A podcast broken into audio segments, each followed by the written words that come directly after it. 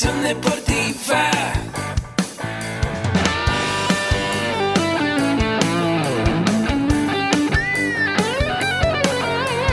Yo soy Ahmed.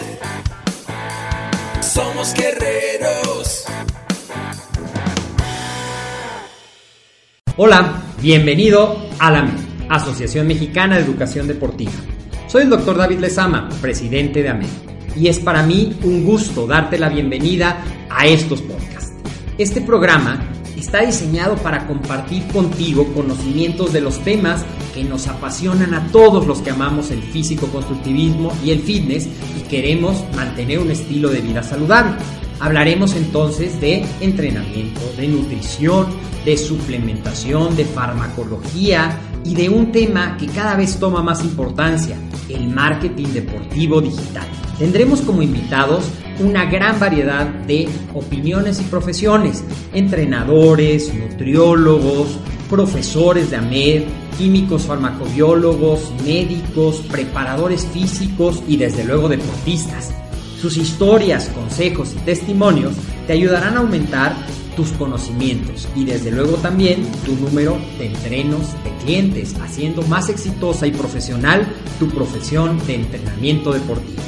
También aprenderás técnicas más eficaces del marketing que te ayudarán a monetizar esta profesión. Si quieres saber más de nosotros, visítanos en la casa virtual de la familia Med, www.amedweb.com. ¿Qué tal? Muy buenos días, ¿cómo están? Bienvenidos amigos a una emisión más de su podcast Mentores para Entrenadores. El día de hoy con la, visita de un gran amigo, una gran persona en el ámbito del fitness funcional y bueno, pues vamos a platicar am ampliamente con él.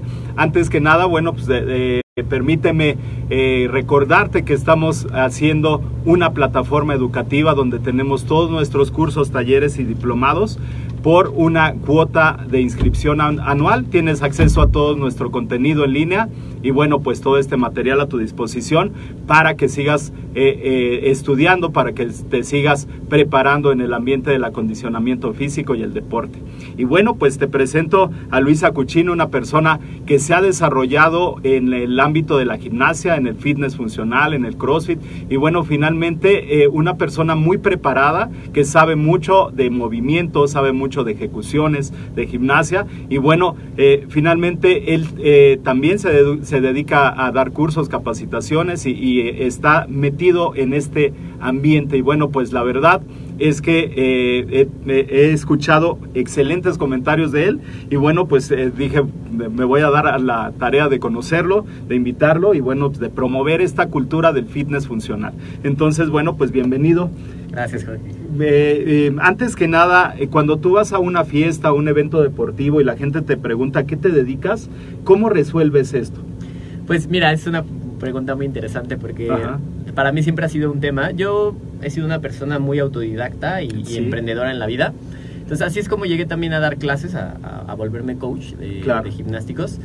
Y yo les contesto, mira, me dedico a muchas cosas que me gustan y claro. a la pasión de lo que me gusta hacer, que es uno, ser coach, eh, ¿Sí? entrenar. Soy un atleta también de toda la vida, claro. entonces este y también hay otra parte de mí que complemento con esto. Yo soy terapeuta. Ajá. He estudiado, estudié un diplomado en medicina tradicional mexicana, herbolaria. Excelente. Estoy estudiando medicina tradicional china, un sistema de alimentación también llamado UNANI, que es la medicina grecoárabe. Okay. Entonces, si lo pudiera resumir, o cuando yo digo soy terapeuta y coach. Ok, excelente. Puedo decir por ahí. Muy bien, pues has de conocer a mi mamá allá por Coyoacán. Ella se dedica a la danza azteca. Es ah, la abuela cicaltesca, está ahí en el... En la plaza, ¿no? Sí, exactamente. Sí los, yo vivo muy cerca de ahí. Ah, excelente. Los veo muy seguido. Muy bien. Esto, esto de, la, de la medicina alternativa y de las, las eh, cómo funciona el organismo, eh, finalmente, bueno, es algo eh, que muchas veces eh, no, nos... El mismo deporte nos lleva a, a tomar ese tipo de de alternativas, ¿no? Eh, de repente tienes una lesión, te pasa algo, y, bueno, no va sobre la medicina tradicional, sino va sobre una medicina alternativa. Pues vamos a platicar también ampliamente de eso. Y, y bueno, pues eh, ya cuando vas más a fondo y te dicen, ¿cómo de que eres coach? Pues te, te, dedicas al coaching y este, me vas a hacer una mejor persona. ¿Qué es lo que les dices? ¿Cómo ahondas más en esto? Pues mira, justamente yo, yo la pasión que tengo de, trabajar con el handstand, que es como la especialidad que hago, que es pararte de manos, que es buscar el balance, las inversiones, para mí tiene un, un contexto muy profundo, porque, o sea, como ejercicio gimnástico, pues se utiliza para muchas cosas, ¿no? Para diferentes tipos de entrenamiento, porque se utiliza para el funcional, se utiliza para yoga, se utiliza para acrobacia. Ok. Entonces, en esa parte, eh, como tal como ejercicio, pues es ya muy interesante.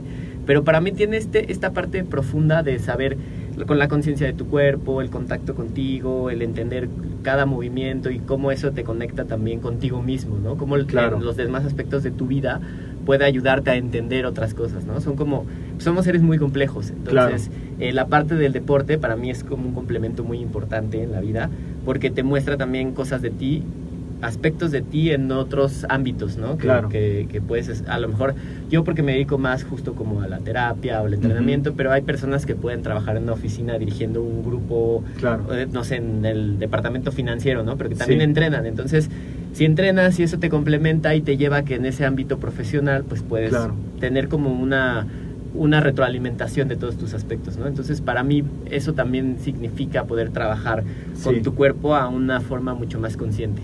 Claro, esa, esa conciencia postural muchas veces eh, yo me, dedico también a dar capacitaciones y cursos y dentro de los cursos eh, que damos de entrenamiento funcional, de este fitness funcional, lo que hacemos muchas veces al inicio del curso, antes de empezar toda la parte práctica, hablamos de esa conciencia postural.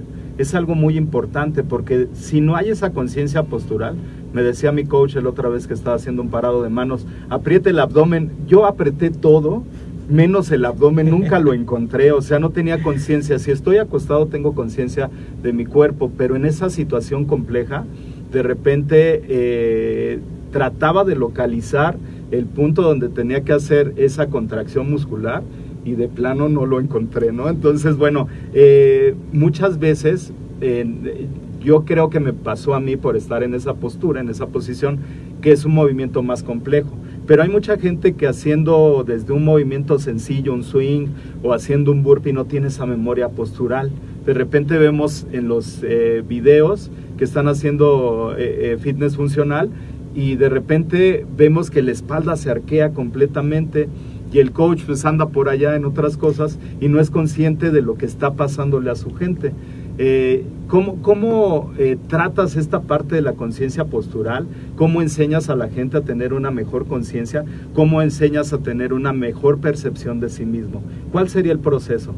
Pues mira, sobre todo para el handstand, que es muy interesante, porque ya de entrada, como dices, si en un ejercicio sencillo te cuesta trabajo, ahora estando de cabeza, claro. cuando el mundo se voltea ya no sabes ni dónde están los dedos, ¿no? Claro. Y pasa mucho. Entonces, para mí ha sido, esto ha sido la parte más interesante de volverme coach de lo que yo practicaba, ¿no?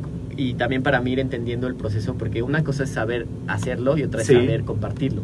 Claro. Entonces, eso se, presentó como un reto que me gustó mucho. Sí. Porque me puse a estudiar muchas cosas acerca de las inversiones y sobre todo entendí una cosa muy importante. atrás de los oídos hay un sistema que se llama el sistema vestibular. Sí. Ese sistema es el que nos ayuda a afinar lo que pasa con nuestro cuerpo cuando giramos, cuando nos ponemos de cabeza, es como que digamos que la parte que balancea un poco el entendimiento del cerebro cuando estás en una posición invertida o girando. Entonces, ese sistema vestibular lo tienen los niños muy desarrollado cuando somos pequeños sabes que podemos hacer miles de cosas y no nos pasa nada.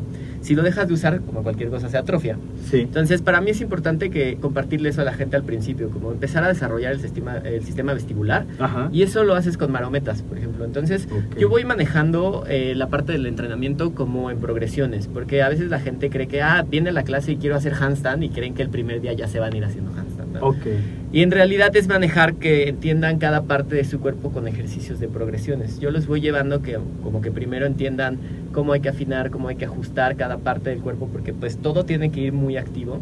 Claro. Entonces voy poniendo ese tipo de ejercicios y les pongo ejercicios de gimnasia. Trabajamos mucho con las colchonetas, como te decía, que den marometas, a que se acuesten en una posición en la que puedan sentir todo su cuerpo activo. Entonces vamos paso a paso para que cuando ya estés de cabeza y ya hayas desarrollado más el movimiento y la conciencia del sistema vestibular, ya sepas justamente qué hacer como lo que me decías. Claro. O sea, pues que estoy de cabeza y no sé cómo apretar el abdomen, que estoy apretando la mandíbula vez del abdomen, ¿no? Sí, claro. Entonces lo voy manejando así, la verdad para mí ha sido como este o sea, se volvió como muy interesante descubrir cómo hago que conciencia con el dedo gordo del pie, ¿no? Claro. ok, qué ejercicios existen en progresión y luego los voy armando como si fuera un rompecabezas. O sea, primero vamos a trabajar con la mecanización de las piernas, luego con la cadera, luego cómo va el abdomen, cómo va el pecho, los hombros, cómo llevo la cabeza, la, la mirada en dónde va. Entonces vamos haciendo esos ejercicios para que la gente vaya entendiendo y después vamos agrupándolo en otros ejercicios que se va, digamos, uniendo las piezas del rompecabezas para que cuando ya llegues al handstand como que digas, ah, mira, empiezo a sentir. Pero sí lleva un proceso, la verdad. Claro. es, o sea, la gente a veces dice, bueno, me aviento, y se avientan así, sí. les, va a ser complicado que les salga si no empiezas a trabajar. Y de ahí vienen las lesiones, ¿no? O sea, finalmente. Sobre todo eso. Claro. Porque estás sobrecargando partes del cuerpo que no tendrían que estar trabajando así. Claro. Si tú entiendes qué alineaciones necesitas, qué progresiones, qué parte de tu cuerpo activar de cuál y qué forma, evitas las lesiones y el ejercicio se ve, o sea, cuando tú lo aplicas y dices, no, ay, es que se ve muy fácil. Claro. Sí, pero lleva un montón de procesos de entrenamiento para yo poder llegar ahí, ¿no? Y entonces que evites que te lastimas. Y algo que dijiste es muy importante. Yo le enseño a la gente primero a tener conciencia de lo más básico de técnica y luego aprender a caerse.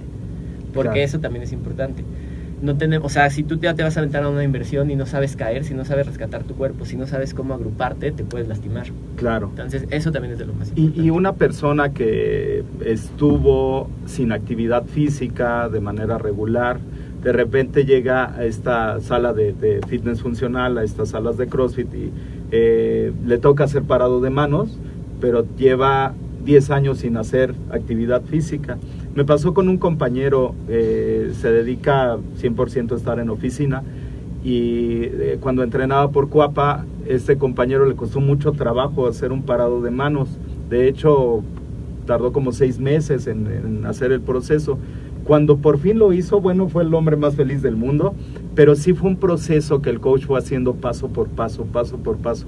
Eh, me atrevo a decir que semana por semana iba haciendo una progresión de ejercicio. Eh, aquí se ve esta conciencia del coach de cómo llevarlo, pero cuando no es así, cuando una persona lleva tiempo sin entrenar, llega a una sala de fitness y de repente el coach quiere acelerar los procesos, eh, ¿cuáles serían las recomendaciones para, para los coaches? Aparte de profesionalizarse, ¿no? Pero ¿cuáles serían las, las, las estas recomendaciones para el coach que atiende a esta población, porque bueno, finalmente la población que va a llegar a estos gimnasios es mayor de 20 años, de 20 a los 30 años, y, que por lo general no estuvieron inmersos en el deporte o en una actividad física. ¿Cuál sería la recomendación para ellos? Pues mira, recomendación primero, la verdad es que sí algo que yo aplico es preguntarle a la gente si ya te toca, si porque sé que es difícil que te especialices, o sea, si vas a ser, por ejemplo, coach de funcional y tienes que saber muchos ejercicios. Sí, claro. Porque tienes que saber de alterofilia, de gimnasia, de movimientos muy básicos del cuerpo. Entonces, poder abarcar especialización en todo es complicado, se puede, ¿no? Por eso justamente lo de capacitarse, profesionalizarse. Pero, por ejemplo, si no tienes la especialidad y te toca ponerle handstand a alguien, yo primero les recomendaría que le pregunten a la persona antes que nada si alguna vez lo ha practicado. ¿no? O sea, porque ya sí puedes. Otra, le pregunten si les da miedo, porque hay mucha gente a la que le da miedo. Mucha gente a mí me dice, oye, es que yo no lo hago, yo no hago handstand porque me da miedo. Y yo lo, físicamente los veo capaces de que lo pueden hacer, pero entonces hay que hacer ejercicios progresivos para que pierdan el miedo. Para que tomen confianza. Porque se pueden lesionar. Si tienen miedo, aunque su cuerpo tenga la capacidad, si no tienen la confianza, también puede haber una lesión. Eso es importante. Entonces, que le pregunten a la persona si, si lo ha hecho alguna vez, si tiene miedo y si tiene alguna lesión sobre todo en la zona este, de los hombros, porque en el handstand se hace mucha carga sobre esta zona. Sobre los hombros. Entonces, digo, es un músculo complejo, ¿no? O sea, tiene, tiene muchas ramificaciones, sí, las tiene muchas inserciones y bueno, finalmente eh, es complejo trabajarlo, ¿no? Sí, entonces que preguntes, o sea, es, es, bueno saber en general si hay alguna lesión que los pueda limitar, pero sobre todo en, en esta zona, porque los grupos musculares de aquí son los que van a soportar todo el todo El peso. Ya que alineas un poco, alineas bien, no tendría porque soportar, soportarse tanto, pero cuando entras al ejercicio puede haber sobrecarga en esto. Entonces, las recomendaciones primero serían esas, preguntar sobre todo eso y luego llevarlos por ejercicios progresivos. Si la persona jamás ha hecho handstand, que le pongas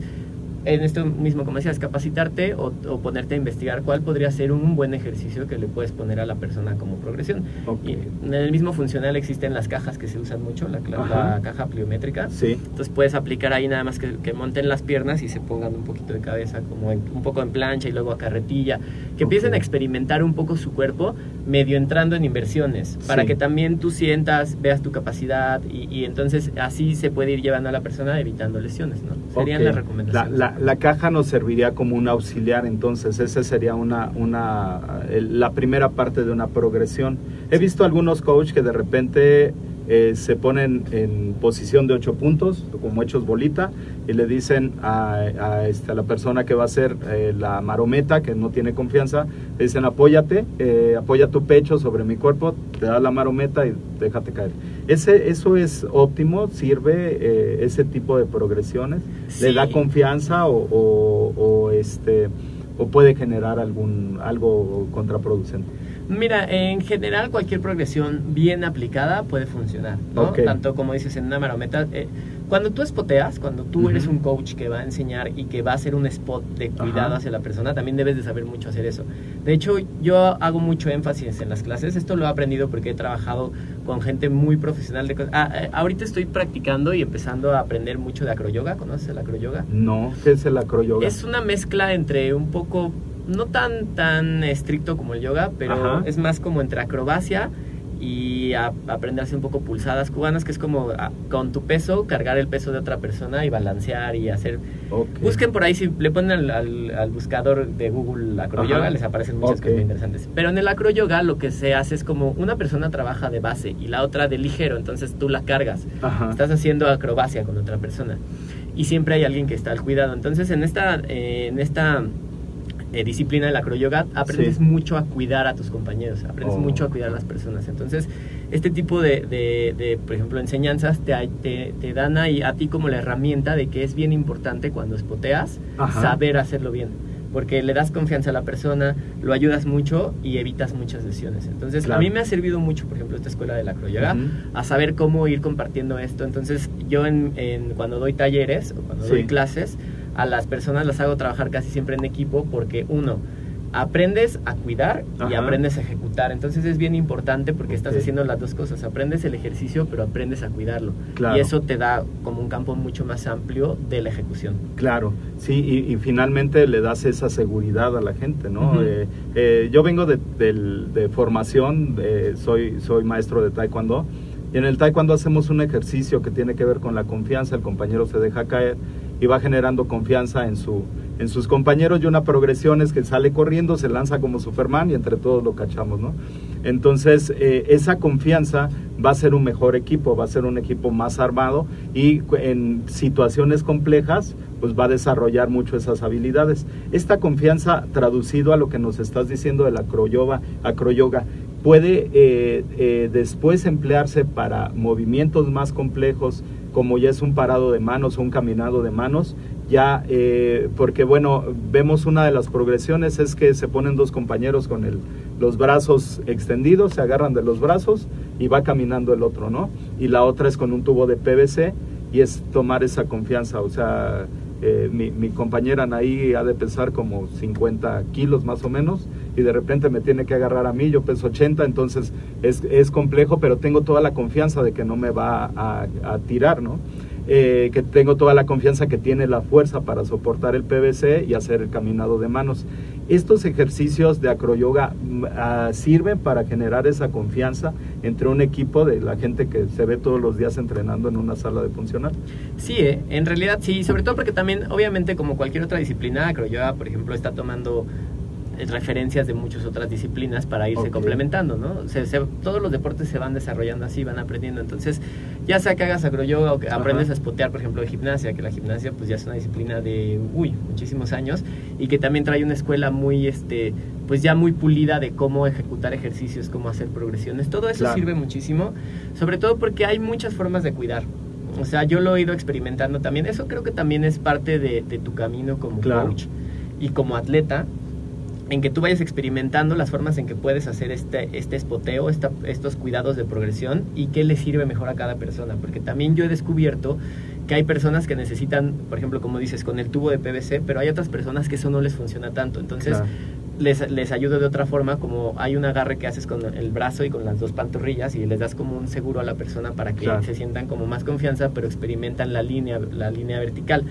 Entonces, yo he ido descubriendo que también tú ahí tienes que discernir sobre eh, la capacidad de la persona que estás entrenando, la forma en cómo la persona aprende, porque también eso es bien distinto. Claro. Eso yo creo que en el camino de coaching lo tienes que ir entendiendo, en que pues todos aprendemos de formas diferentes. Entonces hay quien como que se puede aventar solo más rápido y, con esa con esa este valentía de órale me aviento y hay quien tiene mucho miedo y entonces cómo lo voy cuidando a él qué spot le sirve a cada uno pero sobre todo sí ir aprendiendo de diferentes disciplinas yo siento que eso es importante, o sea, aunque enseñes, por ejemplo, en funcional o hagas lo que hagas, si te vas nutriendo de otras disciplinas, complementas mucho más, ¿no? Claro, estaba escuchando ayer al, doctor eh, Marco Di Santo, que habla del, entrenamiento funcional y cómo dejamos de ser estos eh, animales paleolíticos, estos seres paleolíticos que se dedicaban a sembrar, a cazar, a cosechar y nos volvimos más sedentarios.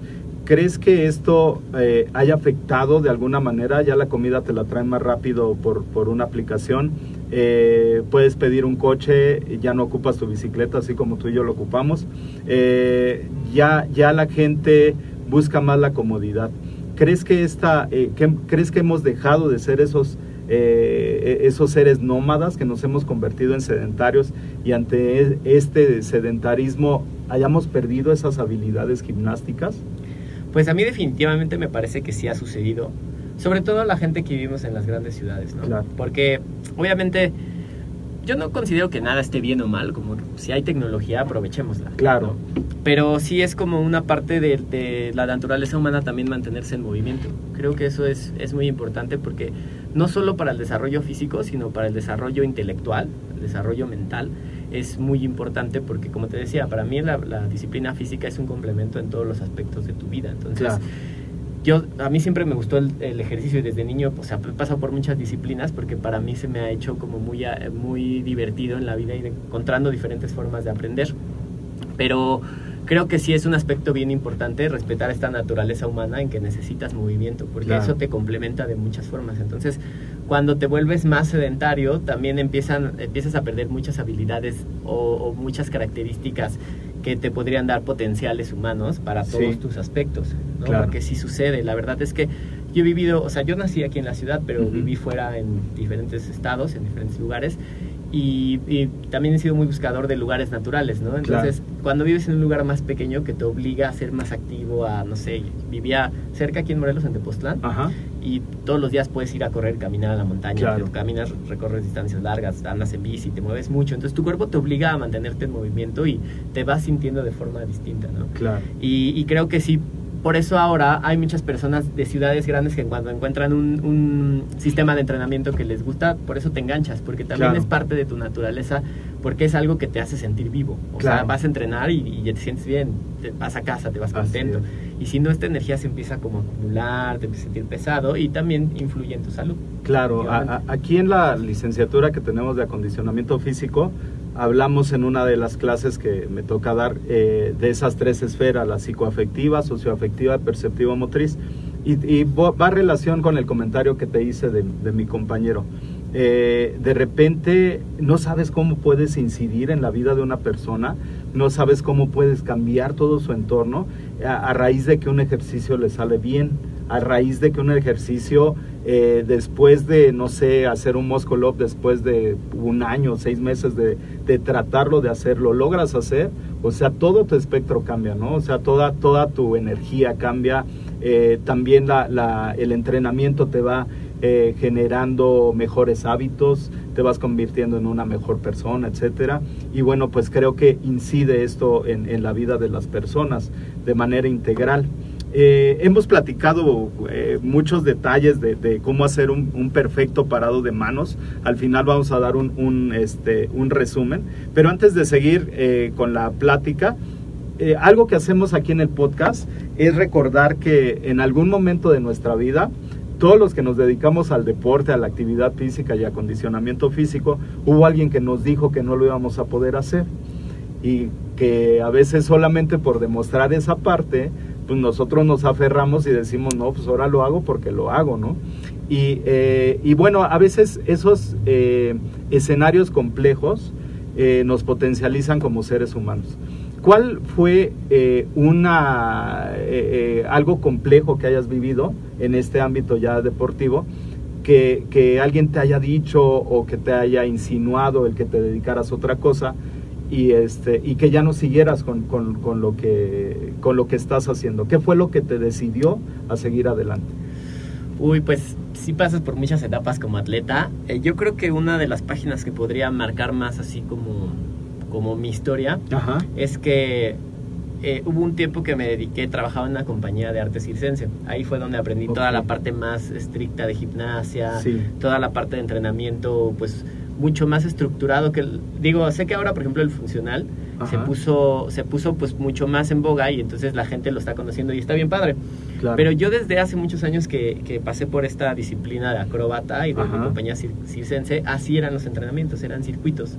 Yo por cuando encontré el funcional dije ah mira esto es así o sea yo ya traigo eso ya traigo ese bagaje. Y este entonces era era muy divertido para mí era una parte muy muy este pues que me complementaba mucho y en un entrenamiento, un día, eh, practicando acrobacia, tuve un esguince de cervicales, caí mal y me lastimé el cuello. Y estuve un año sin poder entrenar. ¿Cómo crees? Yo me ando quejando de mi hombro y este, y cómo, o sea... Sí, pues imagínate, o sea, yo venía, yo, o sea, desde niño corría con mi papá. Si mi papá iba a correr, yo así tenía 7, 8 años y corría con él. Y empecé a jugar fútbol americano a los 13 años y luego pasé por el capoeira y siempre estaba súper activo. Empecé con la acrobacia, trabajaba con esta compañía y me lesiono. Entonces me quedo sin poder entrenar porque pues es una lesión muy Claro, muy, compleja, sí, claro. Y por un momento pues justo ahí como que fue un parteaguas en mi vida, dejé de entrenar un rato por eso y también dejé la parte de la acrobacia en ese momento porque yo tuve que replantearme qué iba a hacer. Claro. No, no podía entrenar, qué más estaba haciendo y tuve que recuperarme poco a poco, ir como retomando confianza. Al principio no sientes confianza a través de seguir entrenando.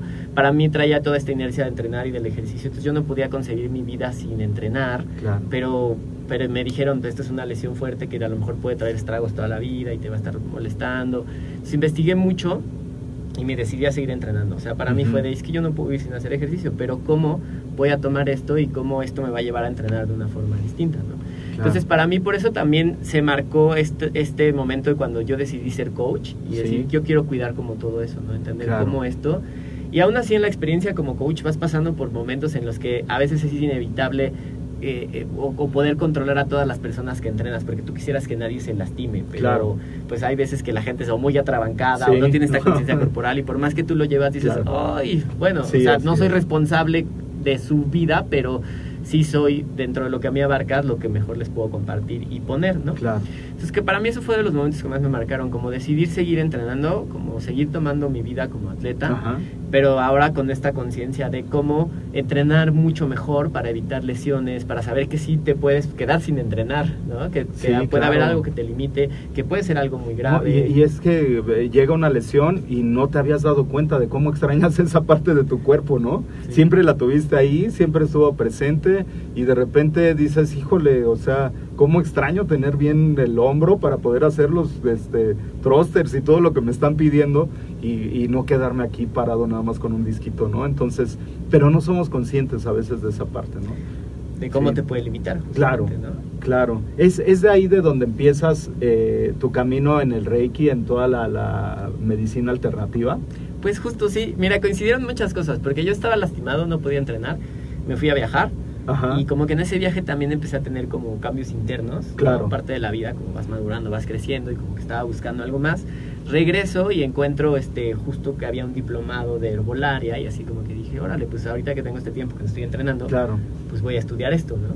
Y entro y me doy cuenta que me puedo apasionar por este mundo. Dije, órale, yo nunca había pensado que podía como interesarme tanto saber cómo, cómo es la fitoterapia y con las plantas y trabajar. Entonces me empiezo a meter a este mundo de las terapias y entonces vuelvo a entrenar y, y, lo voy complementando, ¿no? Como que todo se dio, pues son momentos cumbres en nuestra vida, ¿no? Que claro. vas dando cuenta hacia donde el camino, ya también cuando vas como encarrilado hacia ahí dices, ah, órale, todo esto me trajo en este camino hacia sí, claro, son las señales, ¿no? Dice, dice por ahí el video de, de, de cómo se fundó este eh, Apple y Microsoft y todo eso, eh, no recuerdo cuál, pero dice yo vi algunas señales, ¿no?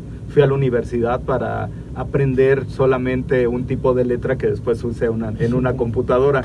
Entonces te das cuenta de cómo todo te lleva a ese tipo de, de señales que a veces no vemos, ¿no? A veces somos necios y no vemos la señal y, y, bueno, finalmente, híjole, de lo malo que te pasó, qué bueno que ahora puedes incidir en tanta gente y en tantos coaches, ¿no? Hacerlos conscientes de que, de que están trabajando con vidas. A mí me decían en la Armada cuando trabajaba, es este López, Pérez y Jiménez, no sé, Leo, no, no, no, para mí es este eh, Marta, para mí es Araceli, para mí, o sea, son eh, personas con las que estoy trabajando, ¿no? Entonces, finalmente vas generando esa conciencia también como coach. En este camino de estar eh, ya directamente como coach, ¿esto es lo principal que te indica y que te, te, motiva a ser coach?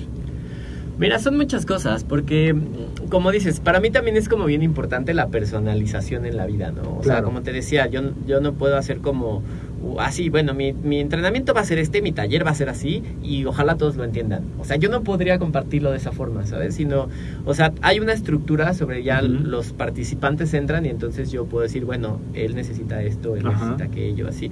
Sobre todo, ¿sabes? Ha sido muy mucha retroalimentación porque los talleres ahora los estoy dando en complemento con, con mi novia, que ella es este, una profesora de yoga de hace mucho tiempo. Ella hace acroyoga hace muchos años, es certificada así y trae toda una línea de una escuela de conciencia corporal muy diferente a la que yo traigo. Entonces empezamos a trabajar el proyecto de los talleres, porque yo daba las clases de handstand y las doy todavía como en mis espacios, en la parte funcional, pero el proyecto de los talleres, de empezar a dar talleres, fue, lo armamos en conjunto porque yo sentí como que toda la escuela y la línea de, conciencia corporal que ella traía era súper complementaria, ¿no? Claro. Entonces hemos podido armar una estructura así, de esa forma, como está la estructura, pero entra la gente y entonces ya empiezas a personalizar qué necesita cada uno dentro del taller, o sea, cómo lo va a entender él de esta forma, como, y además eso, porque hay personas que lo entienden más como en, lo que traía yo del bagaje del funcional y así, y hay otras personas que son como mucho más sensibles en, en, esa, en ese contacto con su cuerpo, y entonces lo entienden como por el lenguaje que puede ser un poco más por el yoga y, y, como este trato mucho más suave con el cuerpo, entonces se ha vuelto como un complemento bien interesante, la verdad, el, el proyecto que hemos hecho conjuntos, y yo la verdad para mí sigo aprendiendo, porque aprendo un montón de lo que hace ella y sigo aprendiendo de lo que yo hago y de toda la gente que viene al taller, que eso también es. bien importante. Claro. Cada uno le aporta cosas. Claro, claro. veía ayer un, eh, programa de, de, YouTube en, TED que decía eh, el docente, un, docente, eh, hablaba de este compromiso con, con el docente para enseñar y decía que en su aula nadie se quedaba callado porque en el aula finalmente esto que experimentas, que compartes, es lo que va a dar el mayor aprendizaje. A mí también me gusta en esa parte docente, e, esa parte de escuchar a la gente, de que participen en los cursos, en los talleres, porque finalmente aprendes mucho de la gente que va y aprendemos todos de todos. No, no hablamos de una educación de manera eh, lineal, eh, perdón, jerárquica, ¿no? No es así como que yo soy el profesor y todos vinieron al curso a aprender, sino que hablamos de una educación lineal donde muchas veces te encuentras al nutriólogo, al fisiatra, eh, eh, a un entrenador muy reconocido en CrossFit, a un entrenador de, a una persona que sabe mucho de kinesiología, etcétera. Y entonces, si los haces tus enemigos en el curso, no, pues ya el curso ya fue, ¿no? O sea, horrible pero si integras todos los conocimientos de todos, se hace algo muy rico ¿no? en, el, en, ese, en ese sentido. Eh, hablando en este, en este sentido que estamos viendo la parte educativa, ¿qué es lo que te motiva a ti a, profesionalizarte en este aspecto, en, generar más conocimientos, en generar eh, más eh, aprendizajes para poder impartir tus clases? Pues mira, me motiva mucho que conforme yo voy avanzando también como coach, la gente que entrena conmigo tiene mucho más herramientas, porque yo tengo esas herramientas para compartírselas. La verdad es que yo también ya cuando decidí tomar el camino de coach y compartir ¿no? en el entrenamiento, yo dije, a ver, yo estoy en este nivel, yo estoy en esta, en esta, en esta posición ahora, cuánto me falta, ¿no? Entonces yo sigo tomando talleres todo el tiempo, ¿sabes? Porque creo que el error más grande que puede cometer cualquier profesional, no solo un coach, es creer que tú ya lo tienes todo y que lo sabes todo, ¿no? Como dices, o sea, tener esta jerarquía de, bueno, yo les enseño porque yo sé. Nunca terminamos de aprender. O sea, yo todo el tiempo estoy buscando cosas nuevas de lo mismo que estoy dando y me voy encontrando ejercicios nuevos y veo gente que hace cosas increíbles. Es una locura lo que hacen y digo, ok, pues me queda mucho camino, ¿cómo aprendo eso? ¿Cómo empiezo a trabajar hacia allá? Entonces, yo sigo tomando talleres eh, que tienen que ver con igual balance para manos. Tengo muchos amigos que dentro del mundo que, estuve antes como en el circo, gente que hace yoga, hay gente que trabaja de muchas disciplinas, hacen cosas súper increíbles que para mí es bien inspirador. Los veo y les pido consejos y estoy aprendiendo todo el tiempo. Entonces yo me estoy preparando todo el tiempo y me parece que eso es o sea, lo que yo recomendaría que hicieran en general todos los coaches, porque esa es mi motivación. O sea, cada, llegar a cada clase y decir, ahora tengo esta herramienta nueva, ahora tengo este ejercicio nuevo, ahora sé que este camino o este objetivo yo llegaba por este camino, pero ahora tengo tres caminos para llegar ahí. Y, y, me sigue ayudando a complementar ver alumnos que dicen, ah, o sea, él necesita esto, él necesita aquello. Y yo disfruto todavía más dar las clases porque me siento menos limitado. Hay veces que me han llegado personas que quieren hacerlo y, pruebo un camino y pruebo el otro y pruebo el otro y digo, y no, ¿cómo lo ayudo? ¿Cómo lo llevo? O sea, ¿cómo se lo pongo? Entonces a mí me motiva mucho eso, prepararme todo el tiempo y poder compartir más herramientas. Claro, eh, eh, en este aspecto, eh, esta parte inclusiva del, entrenamiento nos lleva a gente, lo que mencionábamos hace rato, que no tienen un gran desarrollo de su movilidad. pero también nos puede llegar gente con sobrepeso, con obesidad. A mí me llegó una alumna ciega y de repente ejercicios de balance cuando trataba de hacer el, ejercicio de, en el BOSU, eh, en, una superficie inestable, para ella era, el doble de inestabilidad. Entonces eh, fui con mi amiga Lluvia Garcés y le dije, oye, ayúdame porque ella es entrenadora de ciegos, me, ayudó a, tener mejores estrategias para el entrenamiento de esta niña y bueno, desarrolló más sus capacidades. Pero eh, son cosas que a veces no nos informamos o, desconocemos, ¿no? Entonces nos llega mucha gente eh, que muchas veces vienen excluidas de otros lados. ¿Cómo aplicas tú eh, la inclusión dentro de tus clases, dentro de tus talleres?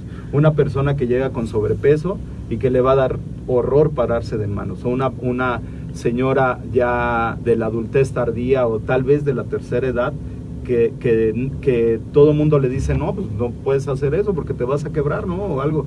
Eh, ¿cómo, cómo, cómo, haces la inclusión? ¿Cómo eh, incluyes a la gente dentro de los talleres, dentro de las clases?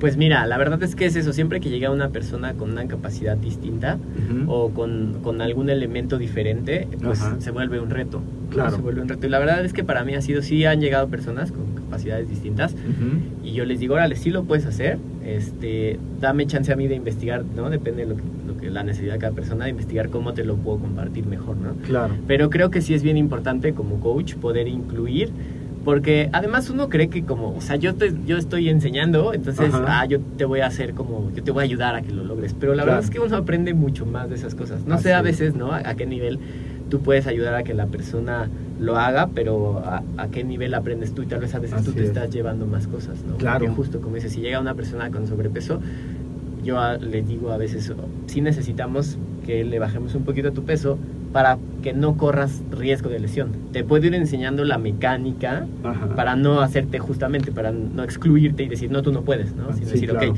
vamos trabajándolo de esta forma, vamos manejando así y después vamos buscando el camino. O sea, sí te Sí, a mí me parece que, que, sí es bien importante incluir, pero porque tú aprendes muchísimo y porque entonces le vas a dejar algo a la persona y se vuelve esto recíproco. La verdad es que yo creo que en la posición de coach también es bien importante tener claro que tú estás aprendiendo todo el tiempo. Claro, claro, y, que bueno, eh, aprendes mucho de la gente, eh, de, la, de la que entrenas, de la gente que va, ¿no?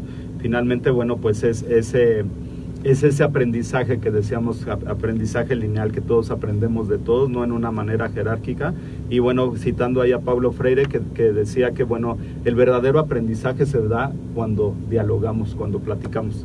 Entonces, bueno, realmente eh, eh, es una entrevista fantástica. La verdad es que tienes una energía muy padre. ¿eh? La verdad es que muchas gracias por la entrevista. Y bueno, pues aprovecho en este momento para saludar a todos nuestros amigos que se están conectando. y bueno, pues vamos a, a saludar a todos nuestros amigos, alumnos desde Chetumal, con mucho cariño, Ali Contreras, mi querida Lee, hay que seguirle dando mucho esos entrenamientos. Eh, bien, eh, Claudia López Hernández, mi esposa, nos anda viendo por allá. William o Willy Rivera, eh, Shock, Moicol WWE. Ok, muy bien. Juan Monjarraz, saludos. Muy bien. Israel García, muchas gracias a todos por sus preguntas, su valoración de cinco estrellas. Muchas gracias a todos, que, este, Irra que anda por ahí. Bien, Nancy eh, Arce desde eh, Guadalajara también. García David, que anduvo por aquí hace unas semanas. Cari CR, Big Trainer, nos manda Cari CR un like. Maribel Inuqua, Maribel, mucho éxito ahí en todos tus, tus eh, eventos, lo que estás haciendo. Dice Ali Contreras, el 90% de la población ha perdido su total y absoluta movilidad. Sí, es un reto para nosotros como coach, la verdad, pero también, eh, como dice mi amigo César, que está a cargo de los podcasts de emprendimiento, pues es un área de oportunidad, ¿no? Como coach, ahorita vamos a hablar un poquito de eso, de la profesionalización, y es un área de oportunidad. Alberto Díaz, eh, Moni Luna, Suset Calvo, eh, Yap Yap, eh, ¿quién más? Nadia López, Carlos Alberto Avilés. Carlitos, ¿cómo estás? ¿Qué tal? Eh, muy bien, ¿cómo está tu hija? Era cinta verde cuando entrenaba conmigo, ahora eh, anda en el CrossFit también. Ah, Alfonso Vargas Durán, desde Cancún, nos saluda muy bien. Nancy Baraja Yea, como siempre, súper interesantes sus entrevistas e invitados. Maestro Jorge, gracias. Gracias a ti, Nancy. Y Claudia López eh, dice, el cuerpo es el instrumento del alma. No nos atrevemos a muchas cosas difíciles, pero son difíciles porque no nos atrevemos a hacerlas. Eso lo dice Séneca, es una cita que está sacando Claudia López Hernández. Y bueno, pues eh, muchas gracias a, todos los que nos están escuchando. Y bueno, pues los invito a, a, suscribirse al podcast y dar su valoración de cinco estrellas. Compartan también lo que estamos transmitiendo. Como yo les mencionaba, escuché un podcast de una híjole, sí, se me salieron las lágrimas porque una, una persona de Oaxaca que no tenía acceso a la cultura, que no tenía acceso a, este, a la capacitación, que no tenía acceso a la educación, eh, se decide salir de su pueblo, hacer eh, un proceso educativo y cuando hace este proceso educativo lo primero que dice es voy a regresar a mi pueblo para que más mujeres puedan salir. ¿Cómo te marca un podcast? ¿Cómo te puede ayudar? Y le puede ayudar a mucha gente. Entonces, bueno, pues en medida de lo posible, compartan el podcast y bueno, pues mándenos sus preguntas, que aquí estamos resolviendo muchas dudas en cuanto a los ejercicios, directamente de un, de un ejercicio muy complejo, el parado de manos. Muy complejo por el miedo, muy complejo por la incertidumbre de qué puede pasar, de que me voy a caer. Decía mi amigo, me voy a caer, me voy a caer. Le decía, pues si lo sigues repitiendo, te vas a caer, ¿no? Entonces aprende a caer y ya le pusieron más colchonetas y caía con, con más comodidad, ¿no? Entonces, eh, muchas veces eh, este ejercicio nos da miedo, ¿no? Como muchas cosas en la vida nos da miedo. Eh, si tú regresaras en el tiempo y te pudieras ver hace, no sé, cinco, o seis años, y, te dijeran, eh, te hablaras a ti mismo para empezar un proceso de capacitación, ¿qué te dirías?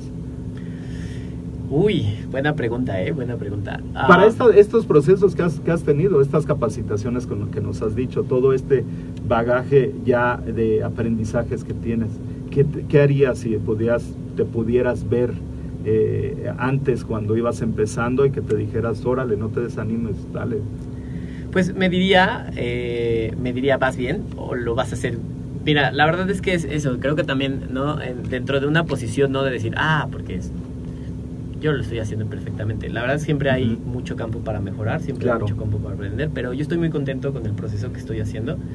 Yo creo que me diría, vas bien, échale ganas y métele más, siempre métele más, ¿no? Yo creo que ahorita estoy en un punto de reflexión donde quiero meterle más todavía de como lo he hecho antes, ¿no? Tal vez me diría eso, me diría, oye, pues mira, de lo como le vayas metiendo, como te vayas esforzando, esfuérzate un poco más todavía, claro. Y vas a poder llegar a más. ¿Y qué es lo que me digo ahorita, ¿no? Ya con esa experiencia justamente, como constante, decir, prepárate más, aprende más cosas, métete a más cursos, métete a más talleres, busca más ejercicios, nuevas herramientas, porque pues si, esa, si haces lo que te gusta claro. y lo disfrutas y es tu pasión, la verdad es que solamente mientras más vas mejorando, más lo vas gozando. Así es. Creo que también, ¿no? Llegas a un punto en tu vida, vas como, yo creo que la, experiencia de cada uno es distinto, pero vas como entendiendo y vas llegando a ese punto de decir, yo de verdad hago lo que me gusta. Claro. O sea, disfruto, no podría verme no haciendo lo que no, o sea, yo no me imagino en otra actividad donde no estuviera tan contento como estoy ahora, ¿sabes? como compartiéndolo. Entonces, pues sería como ese mensaje, o sea, métele más, estás haciendo, creo que también un poquito como retomando lo que decías del podcast, de cómo podría un podcast cambiar a alguien, creo que para mí también es esta parte de decir, lo que tú le puedes dar a alguien en una clase, no solo que le enseñes a pararse de manos, sino lo que le puedes compartir puede generarle muchas cosas en su vida. Creo que eso es justamente lo que hacemos todos cuando nos ponemos a crear. Así es. O sea, tú creas tu proyecto, creas tus cosas y vas avanzando y entonces mientras más vas creando, más le puedes compartir a los demás. Claro. Y creo que todos en esta interacción aprendemos, hacemos porque estamos creando y, nos, y tenemos cosas para darnos, ¿no? Claro. Y eso me parece que es bien importante. Entonces, eh, sería sí, mi mensaje sería métele más, métele más, métele más. Ok, excelente, muy bien. Eh, sí, pues finalmente yo creo que esa, esa parte es de, suma importancia, de no quedar separado. Me, decía mi maestro de, artes marciales, eh, vamos a hacer la maestría. Y yo le decía, profe, pues es que no me alcanza. Y me decía, no, no te estoy preguntando, te estoy diciendo que vamos a hacer la maestría. Cuando tú y yo acabemos la maestría, las cosas van a ser diferentes y vaya que fueron diferentes, ¿no? Eh, a veces eh, hay alguien que nos tiene que empujar, hay alguien que nos tiene que aventar al ruedo y decir, órale, resuelve y a ver qué pasa.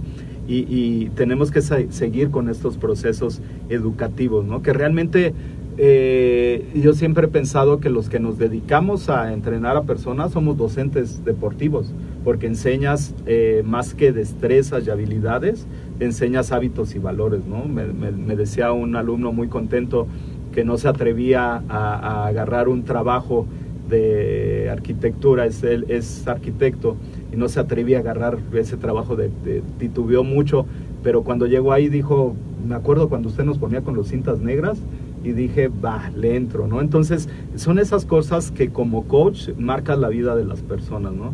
Eh, yo creo que más en estos grupos de personas que llegan a las 6 de la mañana y entrenan todos juntos y dan el máximo y nadie se deja vencer y todos están compitiendo con todos, eh, generas muchos aprendizajes para la gente, ¿no? Y finalmente eso nos obliga a seguirnos profesionalizando, como decías. Entonces, bueno, pues resulta sumamente importante esa parte. Muy bien, eh, eh, vamos a pasar a una ronda de preguntas un poquito más que queremos saber tu respuesta como entrenador, pero en relación al entorno. Y bueno, pues son, son preguntas más cortas para que nos, nos digas y conocer cuál es tu, tu pensamiento como entrenador. Ok. actualmente, ¿cuál es tu medio de ingreso? De, económicamente? Económicamente, pues entre el entrenamiento como mis clases y las terapias. Ok. Con el trabajo de terapia, sí. Muy bien. Eh, bien, ¿cuál es el hábito que te ha ayudado para tu éxito personal? Uy, eh, también me parece una gran pregunta porque creo que es un conjunto de cosas. Claro. Pero creo que podría decirte que el, hábito de la constancia, o sea, hay días que estás bien prendido, bien emocionado y no te cuesta trabajo, pero hay días que o, puedes sentirte mal por alguna cosa o anímicamente también muchas cosas nos impactan y un día no te quieres levantar, que es quedarte tirado en la cama todo el día, pero sabes que tienes que hacer un montón de cosas. Entonces ahí es donde tienes que empujar. O sea, porque hacerlo prendido y emocionado pues es bien fácil, pero cuando no tienes ganas y, tienes que hacerlo, claro. hay esta parte interna que dices, pero es que esto es la constancia de mi trabajo.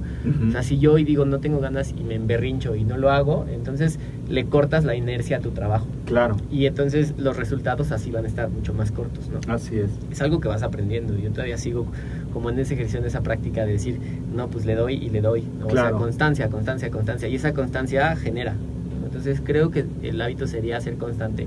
¿Crees que días más complicados? Sí, ¿crees que sea derivado de esa situación compleja, de esa de esa esguince de cervicales? Yo creo que tiene mucho que ver. La verdad es que esa lesión me dejó muchas lecciones, o sea, incluso hay veces que todavía me llega a doler. Claro. Cuando yo no entreno bien, cuando no me doy el suficiente descanso, si, o sea, a veces me llega, ¿no? Entonces llega este pequeño dolorcito que me recuerda, que, recuerda, que claro. hay que hacer las cosas lo mejor que puedas, ¿no? Porque, sí. porque si no puedes tal vez dejar de hacerlas, Claro. ¿no? Y, y que cuán- cuánto aprecias lo que estás haciendo. Claro, pero bueno, que, que finalmente tuvo que estar presente en tu vida para poder después desarrollar situaciones complejas, ¿no? Saludos a Montserrat, que es mi hija, que bueno, pues eh, tiene que resolver situaciones complejas y a veces esas situaciones dolorosas son lo que nos forjan el carácter, ¿no? Entonces, bueno, pues ahí es algo eh, muy importante. Eh, bien, eh, de lo que ha- haces hoy en día, ¿qué es lo que más disfrutas? Ah, yo creo. Es que también, mira, la verdad es que no tengo preguntas tan. Digo, perdón, no tengo respuestas ta- limitadas a eso. O sea, Claro. disfruto muchas cosas.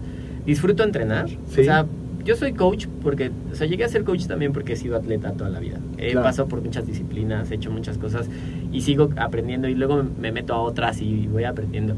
Creo que lo que más disfruto es entrenar. Eh, también disfruto en las terapias cuando ves pacientes, cuando Ujú. trates con la gente.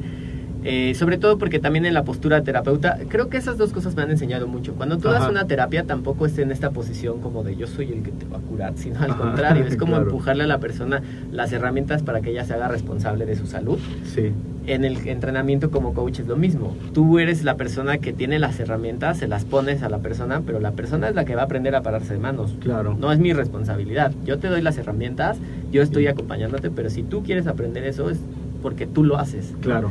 Entonces disfruto mucho esas partes, como entre la cuando dar terapia o dar clase también Ujú. lo disfruto mucho por, por la forma en que también yo me experimento en ese en eso, o sea, como Ujú. estoy en esta posición de compartir las herramientas y no de ser yo el que te está Claro. mostrando la vida, ¿no? Entonces sería pues entre entrenar y dar clases Ajá. y, y, pues las reflexiones que tengo todo, o sea, todos los días tengo muchas reflexiones, estoy así como pasando por muchas cosas, estoy tratando de aprender todo el tiempo. Creo que algo que disfruto mucho es aprender. Claro. Entonces, pues todas las, las actividades que me dejen algo, Sí. las disfruto. O sea, Excelente. Excelente, excelente. Bueno, hablando de esos, de esos aprendizajes y de esas herramientas, ¿cuáles son las herramientas digitales que te ayudan, eh, que, que podrías compartir con el auditorio? Pues mira, me he apoyado muchísimo con Instagram, Ajá. eh, me apoyo mucho con Facebook, tengo Sí. mi página de Facebook de- del coach. Sí. Este, y Twitter, la verdad es que yo soy muy visual, o sea, Sí. demasiado visual en, en cuestiones como, o sea, yo aprendo mucho más como en un video y como en la actividad. Entonces, Twitter lo ocupo, pero la verdad es que como en textos no, siento que a veces me falta un poco, pero también la ocupo. Sí. Y la verdad es que somos de una generación intermedia entre los que todavía nos tocaron cosas antiguas y Sí. ya no, o sea, y tenemos todas las cosas nuevas, ¿no? Sí, claro. Porque, pues no sé, ahora lo- la- los chavos que tienen 20 años manejan perfecto todo. Entonces, Claro. pues, también ahí es seguir como aprendiendo con las herramientas digitales. es. Pero básicamente ocupo más estas, ¿no? Twitter, Facebook e Instagram. Muy bien. Bien, eh, hablando de, de- de tus redes sociales, bueno, pues compártenos cuáles son tus, tus, eh, tus redes sociales, cómo te podemos encontrar. Pues miren, más fácil les comparto el Instagram, es. Luis-Acuccini. Acuccini como está aquí en el logo, este es el logo de mi proyecto. Ok. Entonces así como está es Luis-Acuccini. Ok. Estoy en Instagram. Eh, la página de Facebook, de Facebook perdón, es Acuccini Handstand Coach. Ok. Así como handstand todo junto. Sí.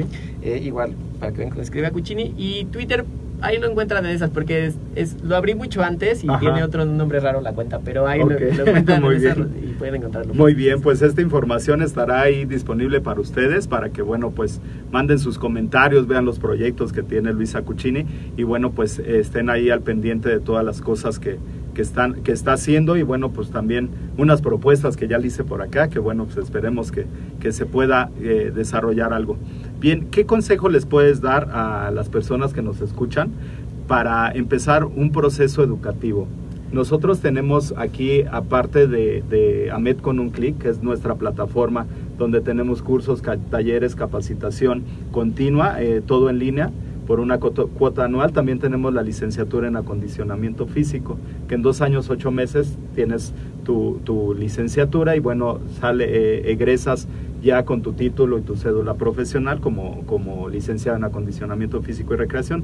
¿Cuál eh, sería la recomendación que le podrías hacer a la gente para que empiecen un proceso educativo?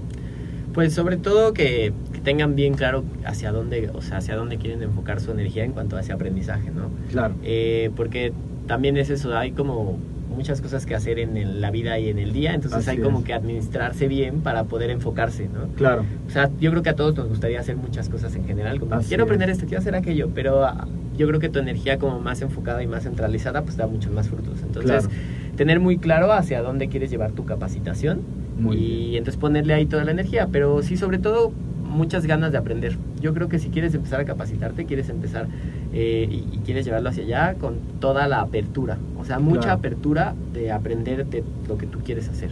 Muy bien. El consejo. Excelente, excelentes consejos y bueno, pues eh, todo lo que, lo que hablamos el, el, día de hoy, pues esperemos que les sirva a toda la gente que nos estuvo viendo y bueno, pues muchas gracias, agradecerte por, por la compañía, la entrevista y bueno, pues por esa energía que irradias, ¿no? Eh, finalmente, eh, bueno, mucha, mucha eh, confianza, camaradería y bueno, pues muy padre conocer a profesionales en el, en el fitness funcional que cambian la vida de las personas, ¿no? Estuvo Oscar Verdugo aquí hablando de, de eh, los, levantamientos olímpicos, de estas medidas de, precaución, estuvo también eh, Frida Mejía hablando de nutrición específica para, para el, el, el, CrossFit, para el fitness funcional y bueno, pues ahora tú que nos, nos nos da recomendaciones de este ejercicio tan complejo para algunos, pero bueno, pues ya cuando lo sabes hacer, ya cuando se te sale le agarras un cariño enorme, ¿no? Y es muy padre hacerlo. Este, ahí vas otra vez, me dicen mis compañeros, ahí vas a pararte de manos otra vez. Eh, sí, es padre, ¿no? Al final del, del, entrenamiento, aventarse ahí un, parado de manos, una caminada, etcétera. Muy bien. Eh, ¿Cuáles serían, eh, resumiendo, cuáles serían los consejos que le, le puedes dar a la gente? Eh, para hacer un excelente parado de manos. Ya nos habías dicho, la, progresión es muy importante, pero así, si pudiera resumir todo lo que platicamos el día de hoy, ¿cuáles serían los cinco consejos más importantes? Ok, uy, resumirlos en cinco, puede ser interesante. Mira, el primero es paciencia. Yo le diría a la gente que tengan paciencia porque ah, en experiencia personal siempre llegan a la clase así, pero es que ya quiero que me salga el handstand, pero y, y así todos desesperados y es como, a ver, Tienes que entender tu cuerpo y a partir de cómo entender en, qué momento está tu cuerpo en, el entrenamiento, ahí podemos empezar a trabajar. Entonces, no es de que voy a tomar una clase de handstand y ya me tiene que salir. O sea, definitivamente como cualquier otra disciplina, requiere entrenamiento, requiere constancia y sobre todo entendimiento. O sea, tienes que entender todo lo que hay que trabajar. Entonces, la primera sería paciencia. Segundo, eh, yo creo que, es bien importante que trabajen mucho con la movilidad, porque mucha gente piensa que es de fuerza. Sí hay una cierta fuerza específica que se necesita, pero para mí es más importante que tengas movilidad a que tengas fuerza. O sea, si tienes poca fuerza pero muy buena movilidad, es más fácil que te salga el handstand a que si tienes mucha fuerza y poca movilidad. Ahí sí hay que trabajar mucho antes. Y la verdad, o sea, como consejo a los que, que, trabajen mucho en funcional o que tengan toda la parte del, del tren superior con poca movilidad, trabajenla más. Porque si no, su cuerpo empieza a compensar y hacen unos handstands terribles en línea, que bueno, lo estético déjalo ahí, pero eso te empieza a lastimar las